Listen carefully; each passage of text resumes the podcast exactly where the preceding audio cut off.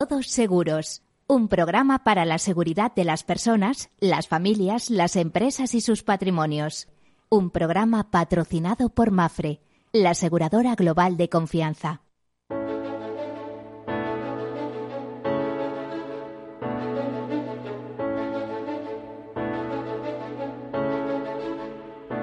Hola, eh, buenas tardes, o buenos días o buen mediodía, como quieran, eh, en cualquier caso. Bienvenidos, bienvenidos a este programa que en clave de seguros, seguridad, previsión y prevención tratamos de riesgos, tratamos de cómo identificarlos, analizarlos, prevenirlos, transferirlos al mercado, también financiarlos, importante. Bueno, pues este es el programa en el cual damos información y opinión sobre el mundo de los riesgos y especialmente en el mundo del seguro, que es la mejor fórmula existente y, digamos incluso la más económica a la hora de eh, prevenir eh, lo que nos pueda suceder. Mm, digo que la más económica porque eh, ante un precio fijo y anual o, trimestral, según la fórmula que, de pago que elijamos, semestral, etcétera, ante un precio fijo sabemos que tenemos cubierta una serie de incidencias y una serie de capitales eh, que de otra manera tendríamos que eh, provisionar en balance. Discúlpenme. Bueno, pues como les decía, este es el programa de la solidaridad mercantilmente organizada del seguro. Ya saben que hay seguro público y seguro privado. Aquí nos ocupamos del seguro privado. Seguro que es una buena idea, pero que decir también para aquellos que puedan pagarlo eh, eso es interesante y que se basa en esa, como les decía, solidaridad mercantilmente organizada. Eh, bueno, y sin más dilación, vamos a entrar en, a enterarnos un poco de cuáles son las, eh, las principales novedades que ha presentado la industria aseguradora en España en estos momentos.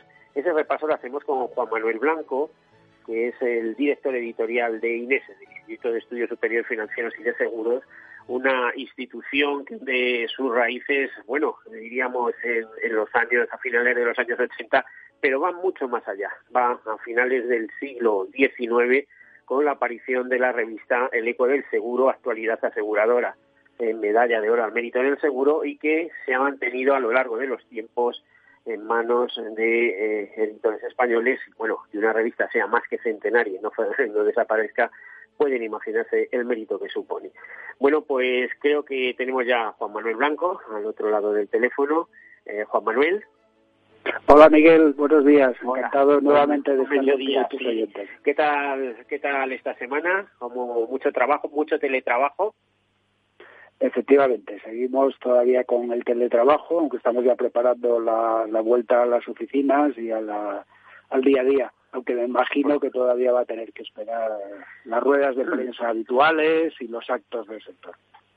Leía en redes sociales un, a ver, eh, una publicación de Susana Pérez, de la directora general de INESE, y hablaba de la labor, la, la tremenda labor que habéis hecho en información, información eh, aseguradora eh, teletrabajando, digamos, eh, casi casi eh, venía a decir, nuestros clientes habituales y nuestros lectores no lo han notado. Hemos seguido con nuestra actividad, con la diferencia de que estar todos localizados en, la oficina central, cada uno estaba trabajando en su casa, menos un pequeño retén en la oficina, ¿no?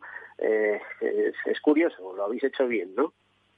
Bueno, muchas gracias por la parte que, nos toca. La verdad es que eh, justo con el inicio del estado de alarma tomamos la decisión de poner eh, a disposición en abierto a través de nuestra web de nuestras principales publicaciones, tanto el Boletín Diario de Seguros como Actualidad Aseguradora, y la verdad, Miguel, que estamos realmente sorprendidos del éxito que hemos tenido. O sea, eh, el interés impresionante el nivel de... A veces si nos leen más gente es porque nos conocen o simplemente eh, que el hecho de tener que pagar determinados contenidos y demás, pues suponga un freno, ¿no?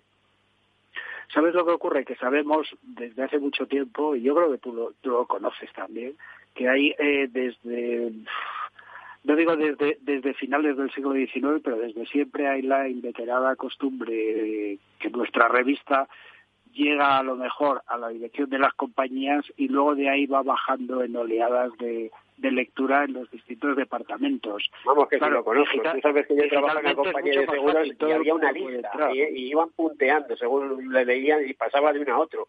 Y podía haber 25 personas en esa lista de, lectura de esa revista. Efectivamente, y ahora claro, nos encontramos con que esas 25 personas pueden entrar, entran de forma individual a, a leer la revista. Lógico, normal. Bueno, vamos a, noticias del sector. ¿Tú qué destacarías de esta, de esta semana? ¿Algo que te haya llamado la atención? ¿Piensas que es importante para, para nuestros clientes, para las personas que nos escuchan?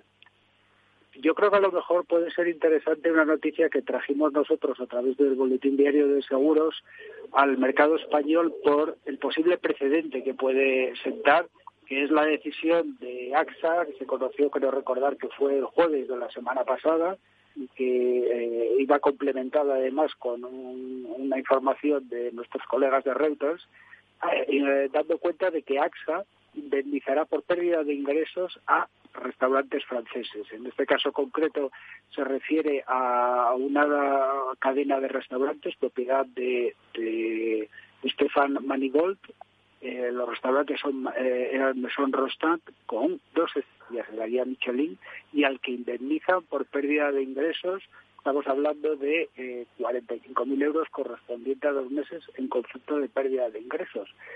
Eh, esto que parece una tontería eh, o, que puede estar o que puede parecer que está limitado a un mercado local tiene mucha más importancia de la que parece porque como espera Juan Manuel cuando dices pérdida de ingresos eh, queremos decir que sería bajo esa cobertura de pérdida de beneficios. Claro, efectivamente. Eh, según ha reconocido AXA, se corresponde a una serie de pólizas, es decir, no a todas las pólizas que ellos tienen de restaurantes, pero vamos, que estás, hablando de un 10% del, del total de eh, acuerdos o de contratos que tiene firmado el grupo con propietarios de restaurantes en Francia. y lo curioso te iba a decir es que inmediatamente de conocerse la noticia, desde el dueño del restaurante ha reconocido ya que le han pedido información de todo este tema desde Reino Unido, desde Sudáfrica, Estados Unidos y España. Restaurantes españoles. eso, es una movida impresionante como eso se llega a producir. Pero claro, habrá que ver cómo está hecho el contrato también, ¿no? Efectivamente. El contrato de seguros. Quiero decir, vamos a ver, eh, lanzo aquí una reflexión. Eh, antiguamente ya sabes que los contratos de seguros eh, se ponía eh, la persona que quería asegurar determinado tema frente a una aseguradora y eh, iban pactando las cláusulas, como que decía, oiga, yo quiero todo esto bajo estas condiciones tal y cual. Y se pactaban y, punto. Y eso era el, contrato de hace un siglo, como aquel que dice. Y además encima se daban la mano y eran auténticos caballeros y aquello lo mantenían, luego lo ponían por escrito.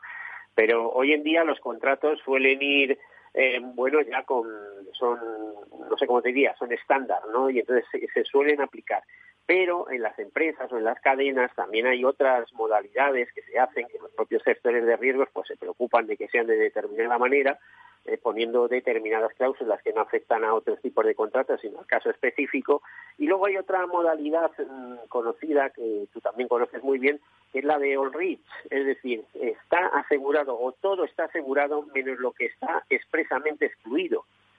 Entonces, eh, a lo mejor estamos ante un contrato de estos all rich que se hizo, menos, menos lo que está es, eh, expresamente excluido y resulta que a lo mejor la, la pérdida de beneficios por pandemia no estaba expresamente excluida, por lo tanto estaba cubierta por el seguro, ¿no? Eh, es, un caso curioso, como tú estás diciendo, pero como sea sensible, bueno, eh, eh, la movida aseguradora va a ser colosal, ¿no? Te, voy a decir una cosa. creo que lo han hecho bien porque inmediatamente ha salido el presidente ejecutivo del grupo, Thomas Weber, que eh, inmediatamente se ha comprometido a que su grupo va a indemnizar todas aquellas eh, pólizas cuyos contratos eh, revistan cierta ambigüedad en la redacción de las eh, coberturas contempladas. Si lo saben hacer bien, más que un problema, va a ser una oportunidad de negocio para AXA. Pues sí, pues sí, porque le tendrán que seguir otros o dirán, mira, eh, pasó esto. ¿Cuánta gente no se acuerda de, la guerra civil, por ejemplo, española? No quiero meterme en temas raros, pero que sí, en el cuando aquello pasó, la gente fue, por ejemplo, a la Caixa de, de, Barcelona, y eso lo cuentan como anécdota, eh, a, buscar sus ahorros y allí seguían sus ahorros, ¿no? Es decir, aquellas entidades que siguieron, eh, que supieron guardar eh, los ahorros de las personas en las, en las peores circunstancias, pues, pues ganaron, eh, no sé, bastante adhesión, por así decirlo, ¿no? Pues en circunstancias difíciles, y resulta que tus contratos de seguro están protegidos más allá de lo que tú mismo podías imaginar, pues imagino que, que bueno, es una noticia estupenda, formidable. Sí, si me permites, incluso eh, yendo un poco en la, misma línea, se ha producido otra noticia, yo creo que bastante interesante y además en los tiempos que, que vivimos, que nos están empezando a dejar salir a la calle y a estar en terrazas y demás, que ha sido el anuncio por parte de Zurich que ha ampliado sin ningún tipo de coste las coberturas a las terrazas y a los servicios de entrega a domicilio de todos los bares y restaurantes que tiene asegurados.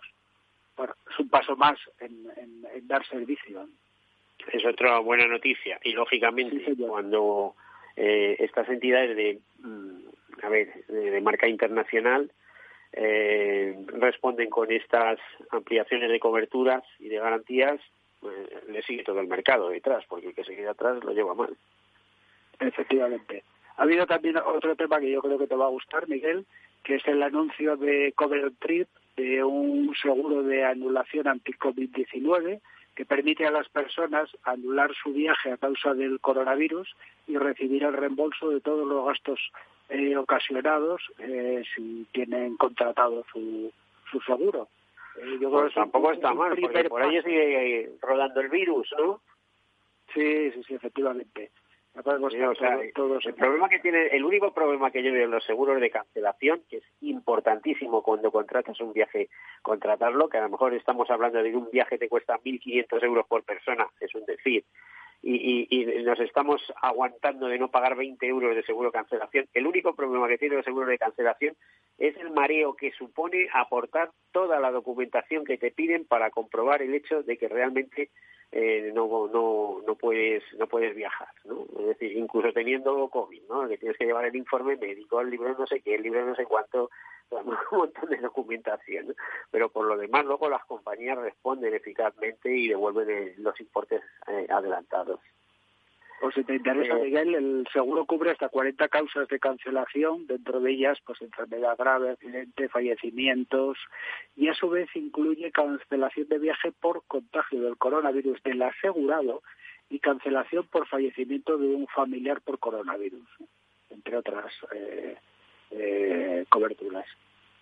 Em, si, te, pues parece, te, comento también, hay, hay otra serie de noticias vinculadas al tema del coronavirus. Yo creo que es interesante el dato que han eh, aportado los analistas de Iberinform, que hablan de un cambio acelerado eh, del escenario económico que está provocando un deterioro progresivo de la capacidad de pago hasta el punto que ellos estiman que, la, que se puede producir una probabilidad de impago de hasta 760.000 empresas en nuestro país en estos momentos. Pues muy importante que sepan nuestros oyentes que Berinfor es la eh, aseguradora, vamos, la aseguradora, es la empresa de, eh, de, datos y de información del grupo Crédito y Caución, que a su vez es eh, es eh, filial o digamos es Atradius, ¿eh? la compañía holandesa que controla Catalana Occidente y que en España se llama Crédito y Caución Atradius. ¿eh? eh Ciberinfor como central de a ver de información, pero muy importante, claro, conectada con el, eso para España, pero conectada también con esa base mundial que tiene Atradius. Eh, estamos hablando de seguro de crédito, así que me temo que esperan siniestralidad por lo que estás contando, ¿no? Por ese gran número de empresas. Bueno, tú sabes igual que yo que entre las estimaciones que se barajan ahora mismo de, de estos próximos meses, precisamente el seguro de crédito va a ser uno de los más impactados eh, por lo que viene, obviamente. Pues luego dicen que por qué el seguro tiene tanto dinero y tantas reservas, pues porque tiene que responder en los momentos difíciles, ni más ni menos, y bendito sea que las tiene, porque si no, a ver qué haría, eh, irían a la quiebra directamente. eh, y tendrían que pasar a, la famosa CLE, a la Comisión Liquidadora de Entidades Aseguradoras, que no existe como tal, pero cuya decisión fue asumida por el Consorcio de Compensación de Seguros. Eh, Juan Manuel, fíjate, un tema que te va a sorprender porque no, no habíamos tratado, y es que en, en, uno de vuestros últimos números habéis editado un reportaje sobre ciberriesgos y la importancia de los ciberriesgos. Eh, también vuestra directora Susana Pérez hablaba de esto, que esto va para más, que con el tiempo el peso de este seguro se va a trasladar a la zona de Asia-Pacífico, pero que de momento, eh, según datos de IOPA, de la Autoridad Europea de Seguros y Pensiones, hay más de 290 millones de euros en primas de este seguro y creo que España avanza poquito a poco, con datos de ICEAN 24 millones. ¿Qué más nos puedes contar de este, de este reportaje que habéis hecho? Bueno, incluso si me permites, te voy a dar un dato más que te va a interesar. Hay, ha habido un, durante esta semana un estudio de eh, Alien Market Research que habla de que se prevé que el valor del mercado mundial de ciberseguros eh, se crecerá una media del 25% anual hasta 2026, acercándose hasta cerca de los 30.000 millones de dólares en, en ese año 2026.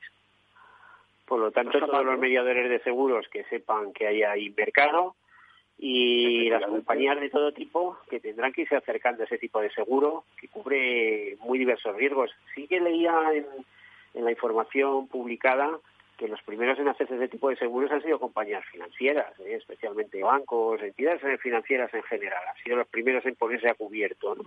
Pero, hombre, tarde o temprano tendrá que llegar a todos los segmentos de, de empresariales, ¿no? Bueno, ¿sabes lo que ocurre? Que mira, la verdad es que hablando tanto con las compañías como con los corredores, como con el resto de eh, corporaciones o de empresas que colaboran con el sector asegurador, eh, nos guste o no nos guste, el teletrabajo ha venido para quedarse. No significa que vaya a ser 100% teletrabajo toda la actividad que se desarrolla en el sector, pero sí que va a haber una carga importante. Entonces, en tiempos de teletrabajo, eh, necesariamente todas las coberturas relacionadas con los ciberriesgos van a florecer, lo cual hace prever un auge clarísimo, claro. Eh, bien, bien anotada, bien apuntada, bien apuntado ese tema porque es así. Por cierto que hablamos de teletrabajo, pero yo vuelvo a repetir, creo que lo conté la semana pasada, eh, fui colaborador de Fundesco en los años 90 y me acuerdo del primer libro que salió de teletrabajo firmado por un ingeniero, eh, un ingeniero industrial que trabajaba para Fundesco, eh, no, perdón, industrial de telecomunicaciones, eh, Ortiz Chaparro, y se llamaba así el teletrabajo. Y, bueno, ¿quién lo diría? Ya estaba aquí el teletrabajo, pero por lo visto estábamos al nivel de, de la República Checa, con un 5%, una cosa así, mientras que en Suecia suponía como el 30%. Eh, me temo que ahora va a haber un porcentaje más elevado porque además es que las empresas han visto que la, la productividad no les ha disminuido, sino más bien todo lo contrario. Miguel, yo no me canso de decirlo. Al final yo creo que nos han engañado un poco a todos con el tema del teletrabajo, porque la verdad es que quieras o no, todos trabajamos más, todos estamos más disponibles. Tú en especial, porque eres muy responsable y como director editorial estás ahí pendiente de un montón de colaboradores, de, de, periodistas, de la edición de publicaciones, en fin, y además en dos formatos, en papel y en digital, lo cual ya tiene mérito. ¿eh? Bueno, al final es una cuestión de equipo. ¿eh? Yo no me canso de decir que tengo un muy buen equipo detrás, que es el que hace posible pues que podamos sacar adelante todo y yo creo que con muy buenos resultados, como, como os lo demuestran los datos. ¿Me permites un pequeño, un, único, un, punto final? Muy pequeña, en el último minuto, Juan Manuel, así que rápido el apunte nada más. Por poner, por poner un punto en 2021, un año de bastante incertidumbre para corredores. Había unas declaraciones de Ignacio Mariscal, el CEO de Reale, adelantando su previsión de que el próximo año será muy bueno para vida, comunidades y los seguros de hogar. Bueno, pues ahí lo dejamos. Muchísimas gracias Juan Manuel Blanco, director editorial de INESE un fuerte abrazo eh, y continuamos. Y si te apetece, la semana que viene más. Eh, hacemos una breve pausa, enseguida continuamos.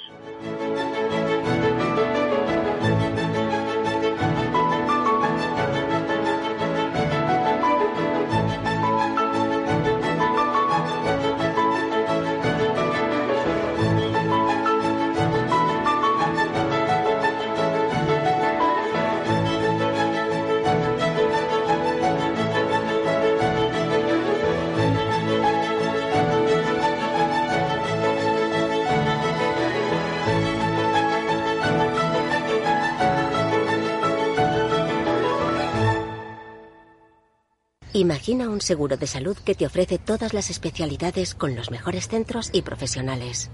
Imagina que puedes ver a tu médico y hablar con él cuando quieras. Deja de imaginar y contrata tu seguro de salud Medifiac. Con una nueva app móvil de videoconsultas médicas. Infórmate sobre Medifiac con tu mediador o en fiac.es. Fiac Seguros. Descomplícate. Eres un héroe. Por trabajar desde casa. Por hacer los deberes todos los días. Por cocinar para ti sola. Por cuidar de todos. Por tocar la guitarra para ti y para todo el barrio. Hoy más que nunca nos hemos convertido en auténticos héroes. Mafre, más unidos que nunca. Mi jubilación, el fondo para el máster de mis hijos, la hipoteca de la casa, vender o no vender el apartamento de la sierra, las acciones, el máster, la jubilación, el apartamento, las acciones, la jubilación, el máster, la hipoteca. Cariño, ¿estás bien? ¿Quieres que coja el coche yo? ¿Necesitas ayuda para el asesoramiento de tu patrimonio y tus finanzas? AXA Exclusive te ofrece asesoramiento patrimonial y financiero personalizado. Entra en axa.es barra exclusive e infórmate. AXA Exclusive, reinventando el asesoramiento patrimonial y financiero. Soy José Luis, director de Seguros García Ochoa, y quiero darte mi teléfono personal para asesorarte, hacerte un estudio de todos tus seguros y ayudarte a ahorrar. Toma nota, 679 48 20 40. Repito, 679 48 20 40. Mi compromiso, estar más cerca de ti. José Luis García Ochoa, Premio Empresario del Año Fedeto 2019. Seguros García Ochoa, comprometidos con las personas. Cuando en los mercados todo es...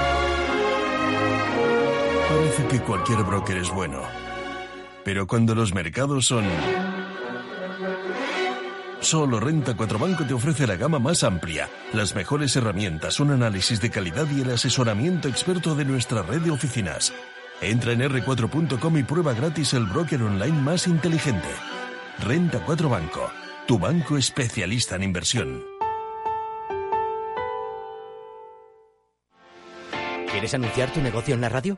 Entra en el clubdelaradio.com. La compra es online, pero no os vamos a negar que nos encanta que nos llaméis. El teléfono, olvídate, no te vas a acordar. Entra en el clubdelaradio.com. Tu audio y tu campaña de una forma sencilla y rápida. Contrata anuncios en radio al mejor precio. elclubdelaradio.com. Tu radio en Madrid 105.7, Capital Radio. Memorízalo en tu coche. Disfruta de la mejor cocina gallega en Montes de Galicia. Todo un clásico moderno en el barrio de Salamanca. Disfruta de la variada dieta atlántica, de las mejores carnes y pescados tratados con respeto y transparencia y regados con una de las mejores bodegas de la zona. En grupo, en familia o en pareja, Montes de Galicia te ofrece el espacio perfecto en cada ocasión. Capital Radio aportamos valor.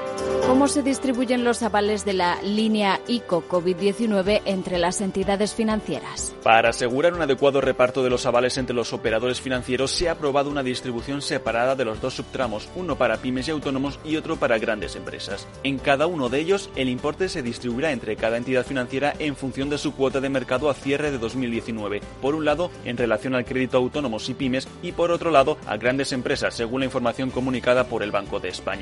También tendrán acceso a esta línea las entidades financieras que a cierre de 2019 no tuvieran saldo de crédito registrado en el Banco de España con una cuota agregada del 1%. A partir del 30 de abril, los importes de aval asignados y no utilizados por las entidades se distribuirán entre el resto de operadoras que hubieran agotado sus líneas, de forma proporcional al importe de aval que hubieran utilizado hasta dicha fecha.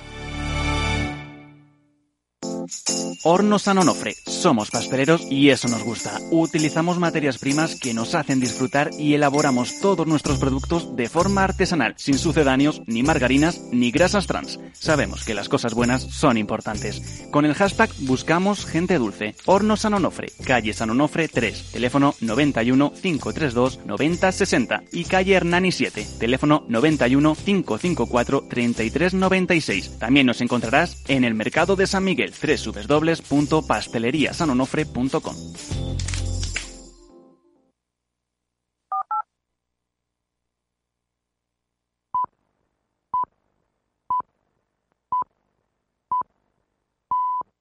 Todos Seguros, un programa patrocinado por Mafre, la aseguradora global de confianza.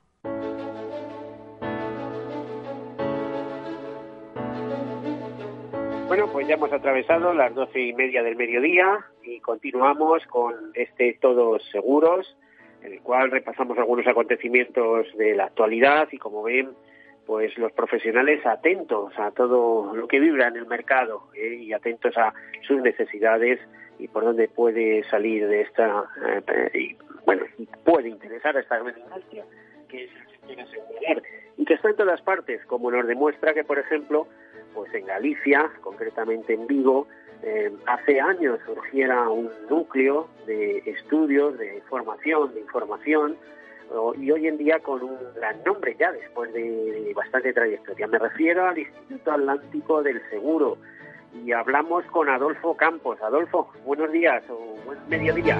Buenas tardes.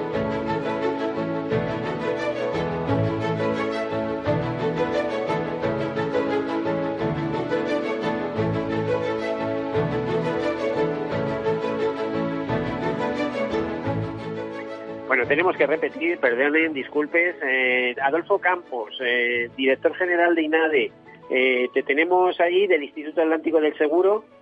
Hola, buenos días a todos.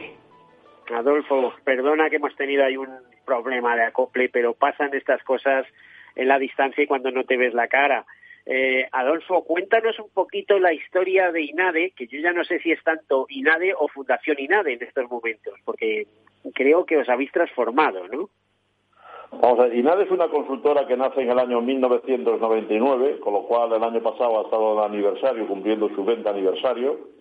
Y en el año 2009 eh, la, la consultora promovió una plataforma fundacional para tratar de crear cultura en la sociedad en materia de gestión de riesgos y de seguros. Es una asignatura que tienen las sociedades, en especial la sociedad española, y es que no tenemos cultura de los riesgos. Entonces, cuando no somos conocedores de qué riesgos tenemos, de los daños que esto nos puede causar al manifestarse, pues evidentemente no solemos tomar medidas. Si las tomáramos, quizá a lo mejor la fórmula más viable sería transferirlo a la industria aseguradora.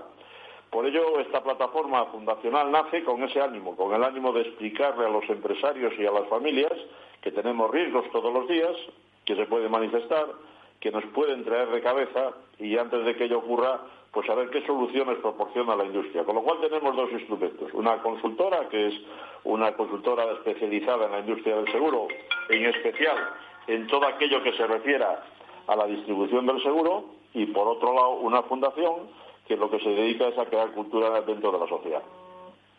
Bueno, muy bien planteado y habéis llegado tan lejos, digamos, que sois un punto de referencia, vamos, para toda España, pero también para Portugal. Es, es curioso. ese nombre os, da vocación atlántica absolutamente, pero bueno, está la trascendencia de los temas que tratáis, que están en, Madrid, están, por ejemplo, muy pendientes de lo que hacéis, eh, aparte de que eh, los ejecutivos de las empresas eh, viajan continuamente a vuestra solicitud, ¿no? Cada vez que organizáis jornadas, creo que además tenéis una alianza muy estratégica con la Universidad de Santiago, ¿no?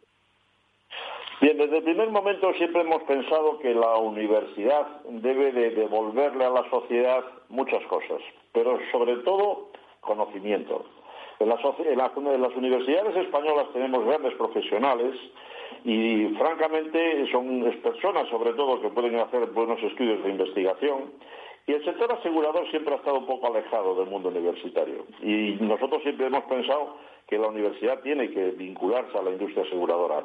Para ello hemos firmado dos convenios de colaboración. Uno lo tenemos establecido con la Universidad de Santiago de Compostela y le hemos convertido en nuestro brazo investigador. Es decir, todos aquellos estudios de investigación que realizamos lo hacemos siempre con los equipos de investigación de la Universidad de Santiago de Compostela, en especial con la Facultad de Ciencias Económicas y Empresariales.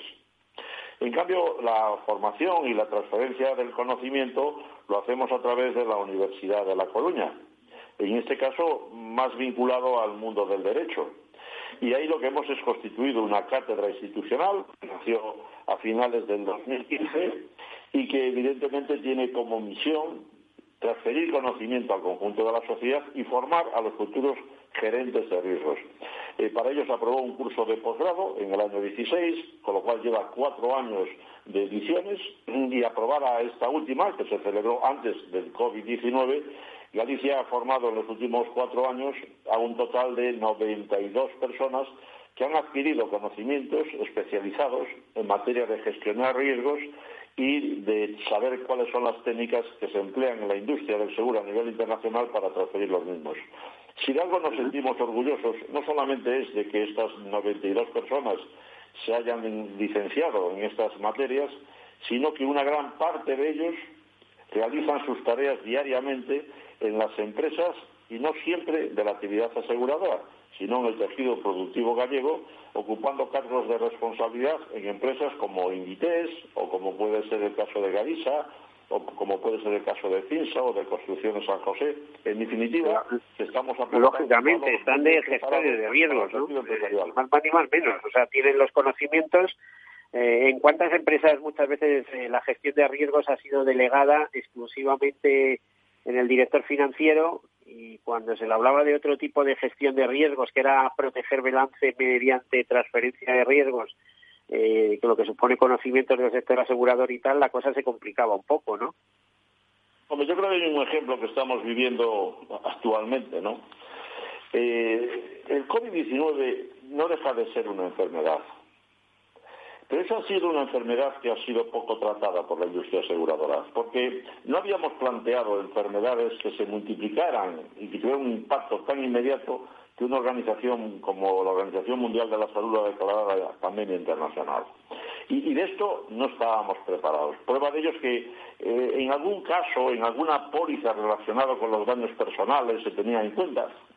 Tiene su lógica, estamos hablando de una enfermedad, pero también hay que pensar que muchas veces la industria aseguradora a nivel internacional eh, le había puesto un poco barreras. Tal es así que hay diferentes contratos de seguros que se comercializan en España que la pandemia o la epidemia están excluidos. Es un riesgo que no quiere asumir la industria del seguro. El ejemplo más claro lo hemos tenido en la asistencia sanitaria y en algunas pólizas de decesos. Ahora bien, ha habido una respuesta rápida e inmediata de todas las empresas que configuran y que distribuyen estos productos en España. A través de su asociación, UNESPA, han reaccionado de forma inmediata y han dicho que aunque en sus pólizas estuviese excluido la epidemia o la pandemia, que esa exclusión se iba a derogar en este caso y que se iba a atender a todos los clientes que tuviesen contratado o bien una póliza de asistencia sanitaria o, por desgracia, los servicios de decesos. Y como así fue, eh, a todas las personas que por desgracia han fallecido, pues evidentemente han sido tratadas por las diferentes compañías de seguros, lógicamente, aquellos que estaban asegurados, y por otro lado, todas las personas que tenían un seguro de asistencia sanitaria han sido tratados.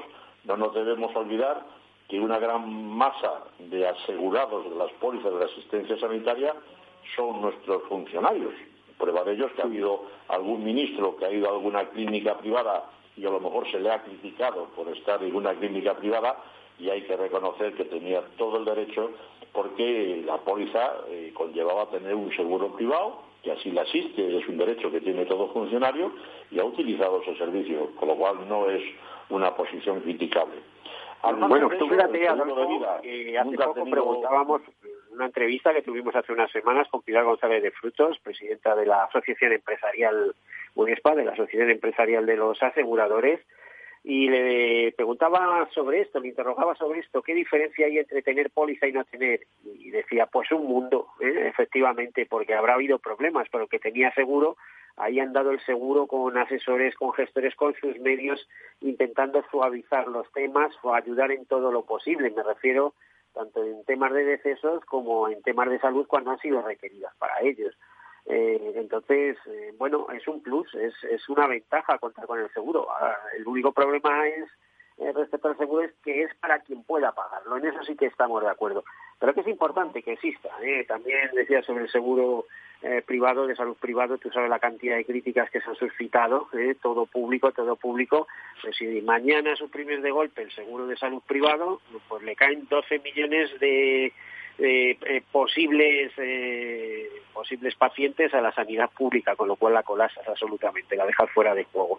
Así que cada uno tiene su papel, digamos, en esto. Es un papel de complementariedad, pero es importante que también esté ahí.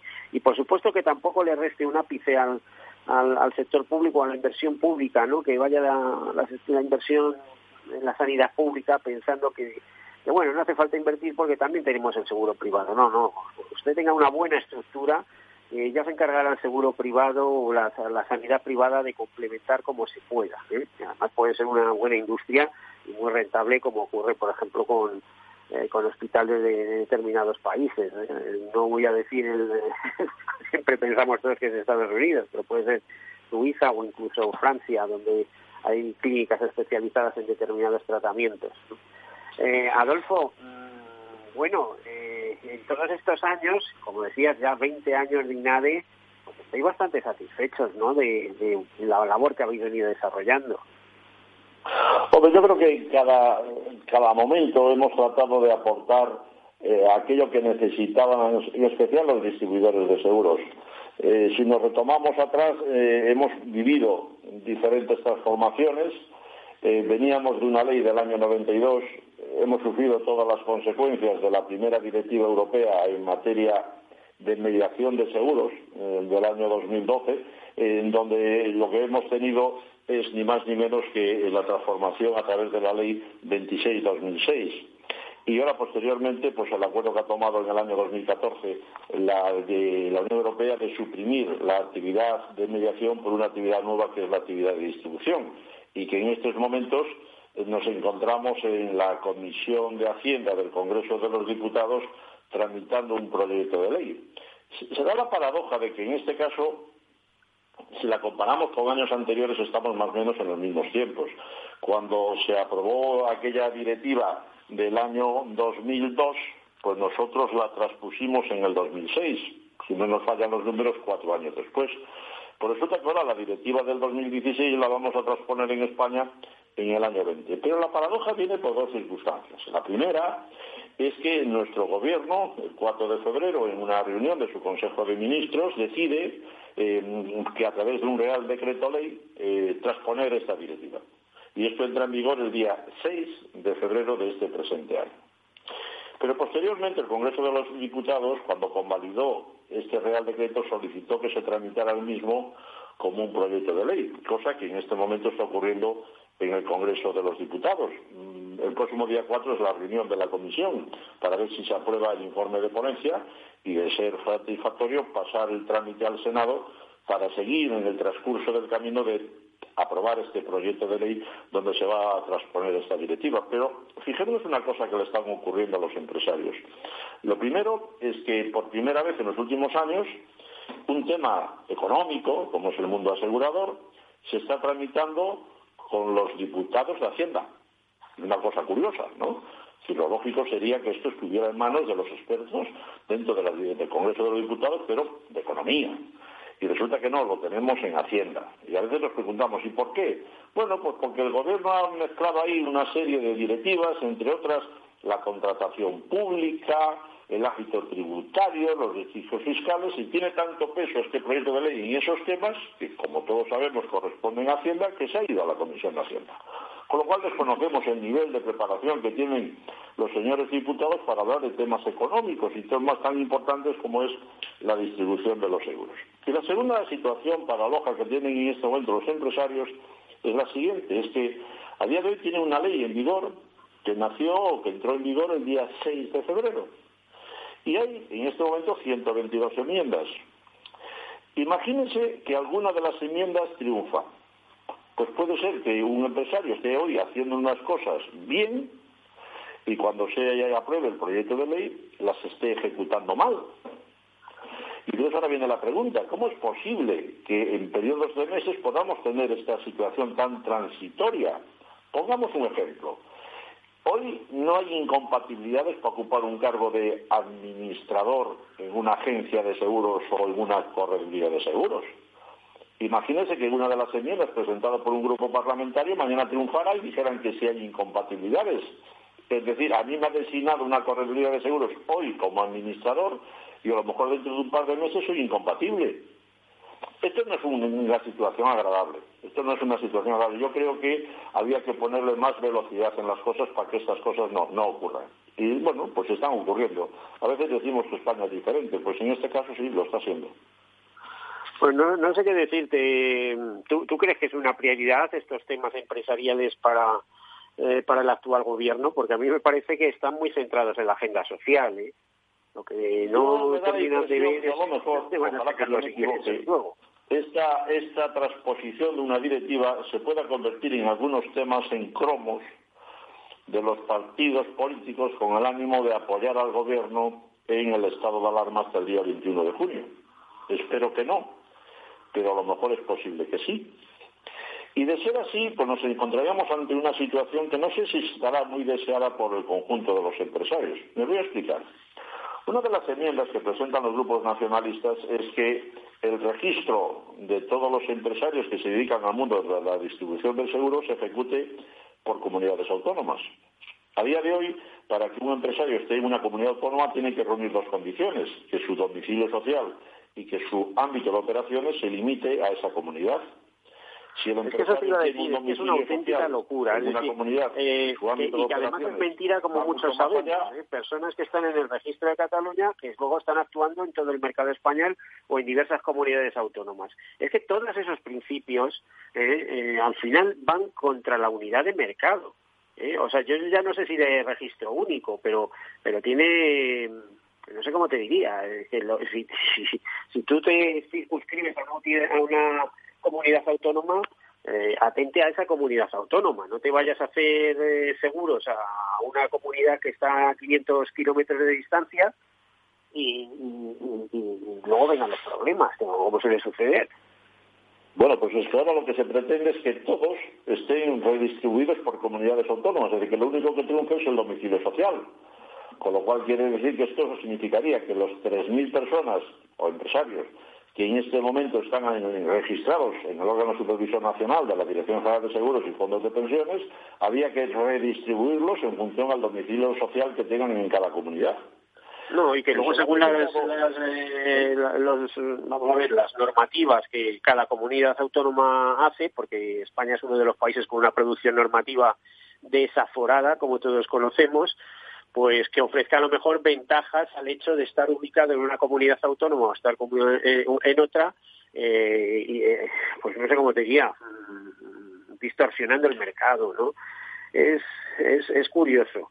Desde luego yo no sé qué ventajas tiene, por ejemplo, como dices tú, para las dos comunidades autónomas que ahora mismo tienen eh, tienen sus propios registros eh, que, que, han tenido hasta ahora. Lo que sí me consta es que se lo saltan a píldoras, esto sí, ¿no? O sea, están domiciliados por ejemplo, en este caso en Cataluña, y no es decir que a hacer seguros en Cataluña, están haciéndolos fuera, ¿no? Y eso, pues, eh, no sería posible. A veces la duda que uno se presenta es cuando la comunidad autónoma quiera realizar la supervisión de las malas prácticas de mercado de una correduría fuera de su ámbito, eh, ¿cómo lo haría? Es decir, ¿vendrá un inspector de Cataluña, por ejemplo, a Extremadura porque una correduría catalana tiene una delegación en Cáceres y está haciendo una mala praxis? Hoy en día van los inspectores del Estado, pero mañana tendría que venir un cuerpo especial desde la Generalitat a vigilar el comportamiento de una delegación de una correduría catalana que está trabajando en eh, Extremadura, en Cáceres? Esa es la pregunta que nos hacemos, ¿no? la pregunta es vamos. Estas que están presentadas, pues, si se convierten en cromos para conseguir otros objetivos, pues es posible que se aprueben. Bueno, pues que siga, igual que la polémica de los tractores que vemos, ¿no? Que hace, hace un tiempo me comentaban el hecho de que tú ibas con un tractor en una comunidad autónoma y pasabas a otra comunidad autónoma y tenías que cambiarle el ancho de ruedas del tractor. bueno, eh, cosas, eh, cosas increíbles, ¿no? En fin, eh, sí que hace falta en España una ley de unidad de mercado. Eso sí que hace falta. No es tan importante a lo mejor quién tiene los registros, sino qué puedes hacer con esos registros y a qué te obligan. ¿eh? Y quién es el que supervisa al final. ¿eh? Porque si los registros los tienen las comunidades autónomas está muy bien y dentro de su comunidad que tenga su competencia y demás. Pero en el momento que ponen un pie fuera, que, que eso iba a ocurrir constantemente, porque los corredores todos tienen eh, diversificación de, negocio en diversa geográfica, pues a partir de ese momento es, es la eh, tendría que ser una autoridad central, ¿no? una autoridad eh, nacional la, que supervisara esos movimientos. En fin, yo no sé, esto que parece tan fácil al final es muy complejo. Y yo creo que, España, que parecía un país fácil, al final lo que tiene es una organización muy compleja que además mm, tiende a eso precisamente, a ese complicando con el paso del tiempo, no, simplificándolo, sino complicando. Parece mentira que estemos en la Unión Europea. Bueno, como no se trata de echar aquí un discurso sobre esos temas, vamos a centrarnos más en seguros. Adolfo, eh, es muy diferente eh, el mundo asegurador, eh, la actividad aseguradora o el panorama asegurador en Galicia respecto al resto de España. No, el mundo asegurador gallego y el mundo asegurador nacional, pues más o menos es igual. Lo único que pasa es que los riesgos en diferentes comunidades pues son distintos unos de otros. Pongamos, por ejemplo, los que estamos en la costa, pues evidentemente el riesgo náutico, el riesgo pesquero, el riesgo marítimo está presente en el día a día de nuestros negocios. No debe de estar presente tanto el que está en Badajoz o el que está en Albacete, como es lógico, ¿no? Si bien es cierto que siempre se ha dicho que el mejor puerto de mar está en Madrid, pero bueno, eso se refiere para los productos del mar, pero para otras cosas evidentemente no. Esto sería un tema. Después hay otros temas. ¿Y para vosotros ha supuesto alguna ventaja o alguna desventaja el estar ubicados, eh, creo que tenéis vuestras oficinas en Vigo, el estar ubicados en Vigo?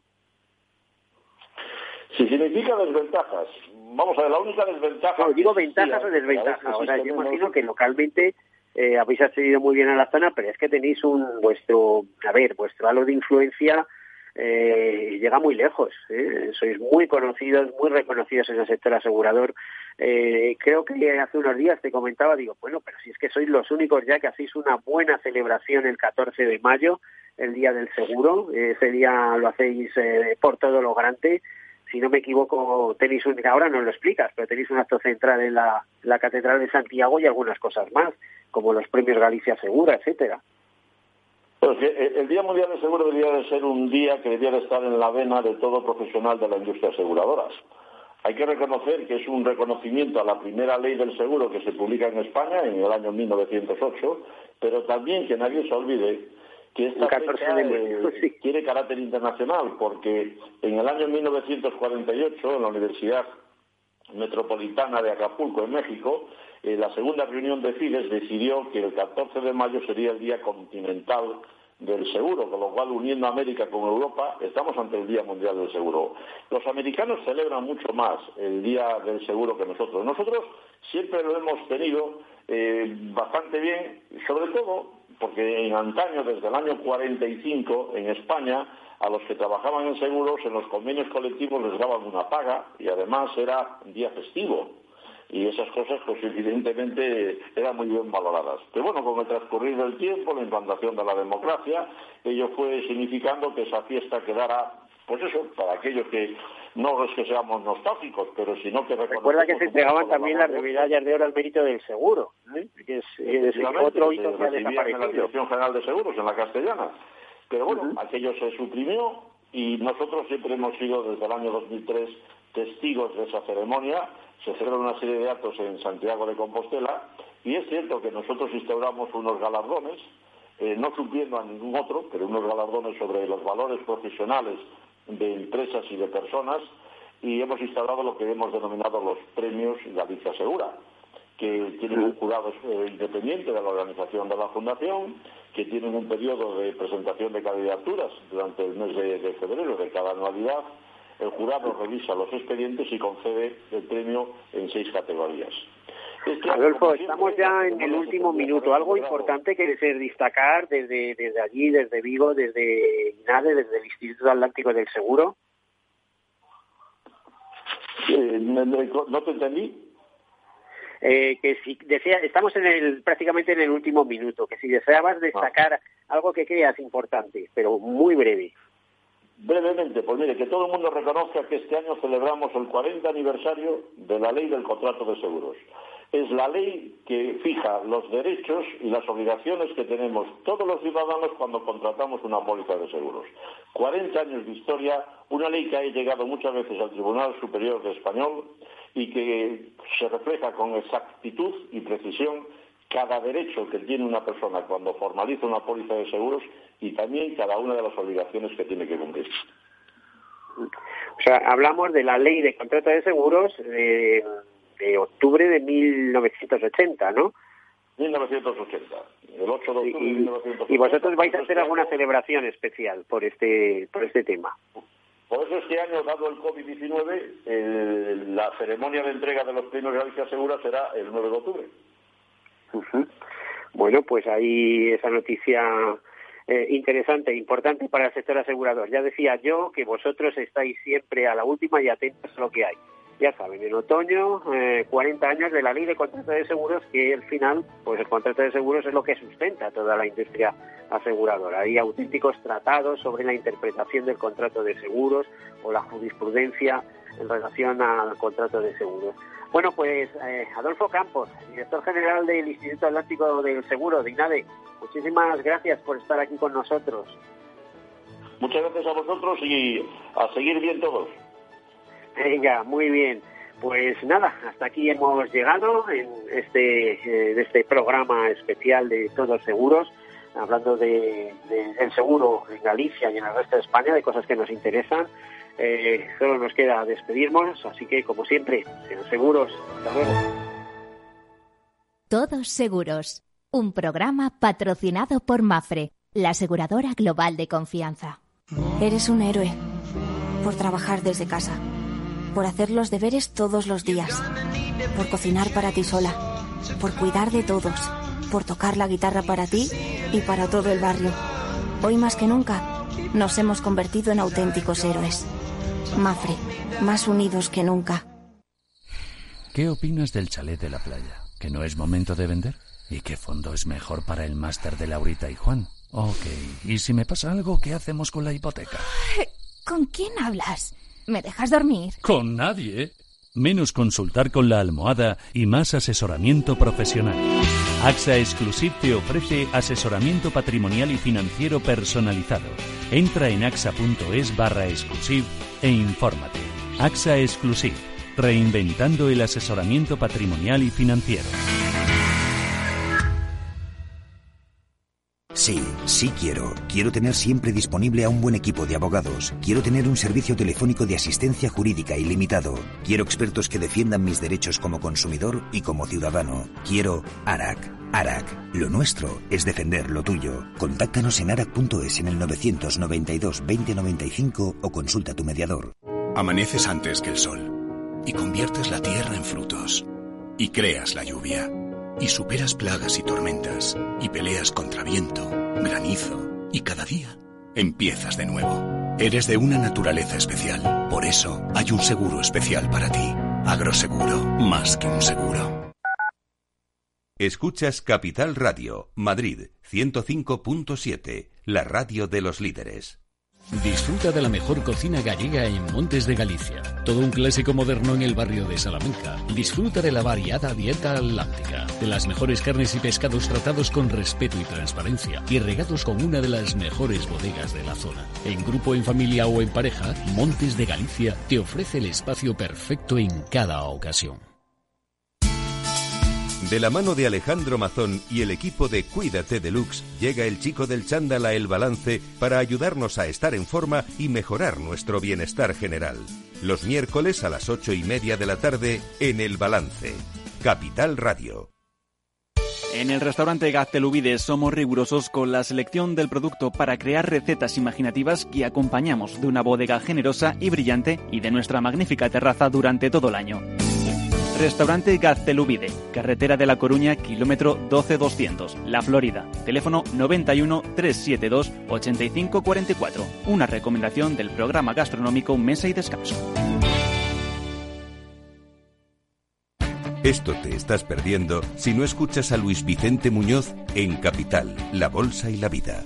Es fundamental salvaguardar la seguridad jurídica porque el dinero puede elegir otros mercados eh, pues muy rápidamente. ¿no? Miguel Zurita, presidente de ASCRI, la patronal de Capital Riesgo en España. No te confundas. Capital, la bolsa y la vida con Luis Vicente Muñoz, el original.